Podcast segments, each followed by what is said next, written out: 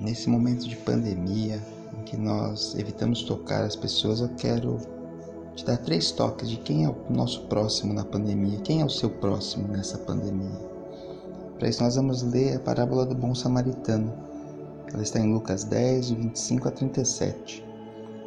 E eis que certo homem, intérprete da lei, se levantou com o intuito de pôr Jesus à prova e disse-lhe: Mestre, que farei para herdar a vida eterna? Então Jesus lhe perguntou: Que está escrito na lei? Como interpretas? A isto lhe respondeu: Amarás o Senhor, teu Deus, de todo o teu coração, de toda a tua alma, de todas as tuas forças e de todo o teu entendimento. E amarás o teu próximo como a ti mesmo. Então Jesus lhe, lhe disse: Respondeste corretamente, faze isto e viverás. Ele, porém, querendo justificar-se, perguntou a Jesus: Quem é o meu próximo? Jesus prosseguiu, dizendo: Certo homem descia de Jerusalém para Jericó e veio a cair em mão dos salteadores, os quais, depois de tudo lhe roubarem e lhe causarem muitos ferimentos, retiraram-se, deixando-o semi-morto. Casualmente descia um sacerdote por aquele mesmo caminho, e vendo-o, passou de largo. Semelhantemente, um levita descia por aquele lugar e, vendo-o, também passou de largo. Certo samaritano que seguia o seu caminho passou de perto e, vendo-o, compadeceu-se dele. E, chegando-se, pensou-lhe os ferimentos, aplicando-lhes óleo e vinho, e, colocando-o sobre o seu próprio animal, levou-o para uma hospedaria e tratou dele. No dia seguinte, tirou dois denários e os entregou ao hospedeiro, dizendo: Cuida deste homem e se alguma coisa gastares a mais, eu te indenizarei quando voltar. Qual desses três te parece ter sido próximo do homem que caiu nas mãos dos salteadores? Respondeu o intérprete da lei, o que usou de misericórdia para com ele. Então lhe disse: Vai e procede tu de igual modo. Essa é uma parábola muito rica, com muitos detalhes. Tem a questão religiosa, porque o, o sacerdote, o levita não poderiam tocar no, no ferido, que não dava para saber a origem do ferido, porque ele talvez tivessem roupas que indicassem, não saberiam que língua ele falava. Tem muitos, muitos detalhes. E nós não vamos focar nisso, vamos tentar aplicá-la para o nosso contexto de pandemia. É, eles passaram longe, né? hoje nós estamos longe, mas eles passaram longe por um motivo ruim. Não é distanciamento social. Então não, não são bons exemplos para nós, mesmo nessa questão.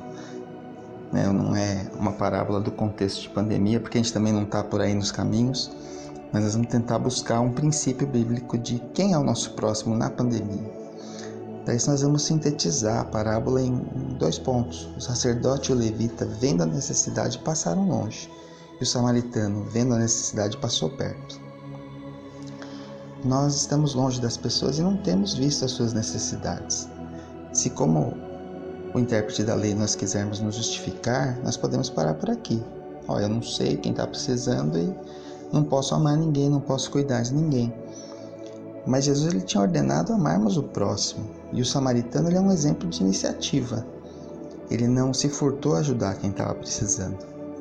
Quando o samaritano viu uma necessidade, ele foi para perto e tocou o homem, cuidando das suas feridas, colocou ele no seu próprio animal para poder transportá-lo.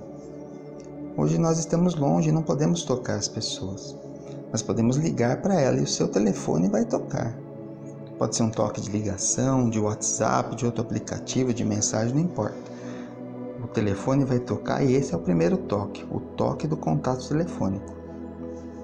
Essa é uma forma de ter iniciativa, buscando esse contato, ainda que dessa maneira não presencial com as pessoas. Mas não é porque iniciamos esse contato que necessariamente as pessoas vão demonstrar suas necessidades já.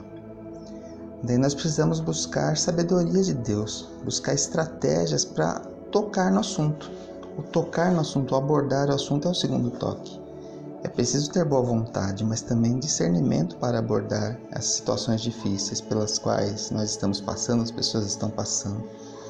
Talvez não seja no primeiro contato que nós vamos nos expor a ajudar, mas apenas dispensar atenção e tempo já pode ser de grande importância para quem está se sentindo sozinho. Às vezes, meramente ouvir ou apenas compartilhar uma visão otimista de confiança no Senhor pode fazer grande diferença logo de início, numa primeira, numa segunda ligação. mas para que a pessoa que a gente está buscando abençoar, que tentamos demonstrar amor dessa maneira, ela se sinta sensibilizada, é preciso o toque do Espírito Santo. E esse é o terceiro e o mais importante toque. E para que isso ocorra, nós precisamos orar. Orar antes pela pessoa com, com quem faremos contato e talvez mesmo orar com ela por telefone quando for possível, quando ela aceitar isso. O toque do Espírito pode vir por lembrarmos é, momentos bons que passamos, é, trazer a memória que, que dá esperança.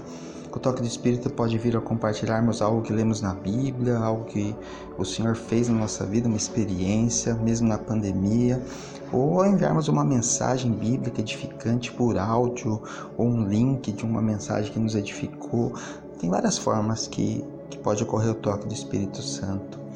É, cabe a nós buscar essa orientação, que é que nós possamos tentar tocar o nosso próximo dessa maneira. Podemos, é, possamos ser como o samaritano, dispensando a misericórdia, mesmo que à distância. Que nós queiramos ajudar, que nós tenhamos essa iniciativa, que nós busquemos sabedoria de Deus, de como ajudar, de como tocar nos assuntos e que nós possamos buscar a orientação do Espírito Santo também, não só quanto à estratégia, mas também é, como podemos contribuir, como podemos cooperar para que Ele toque nessa vida. Em nome de Jesus.